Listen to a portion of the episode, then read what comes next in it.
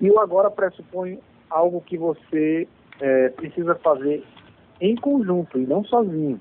Nós estamos num, num processo que é a cara da pós-modernidade, né, como diz alguns autores, é justamente esse processo de, é, de individualização que certamente pressupõe da, é, da satisfação própria né, e pessoal sobre muitas coisas. E eu acredito que nós estamos num processo coletivo de cooperação. Esse movimento de cooperação é que vai fazer com que nós possamos pensar no futuro. Então, veja bem, nós estamos num momento interessante de avaliação justamente disso. O que é que eu preciso e o que é que nós precisamos. Mas veja bem, o que nós precisamos é maior do que o que eu preciso. Então, nessa circunstância, eu vou ter que fazer um equilíbrio entre o que eu preciso e o que nós precisamos.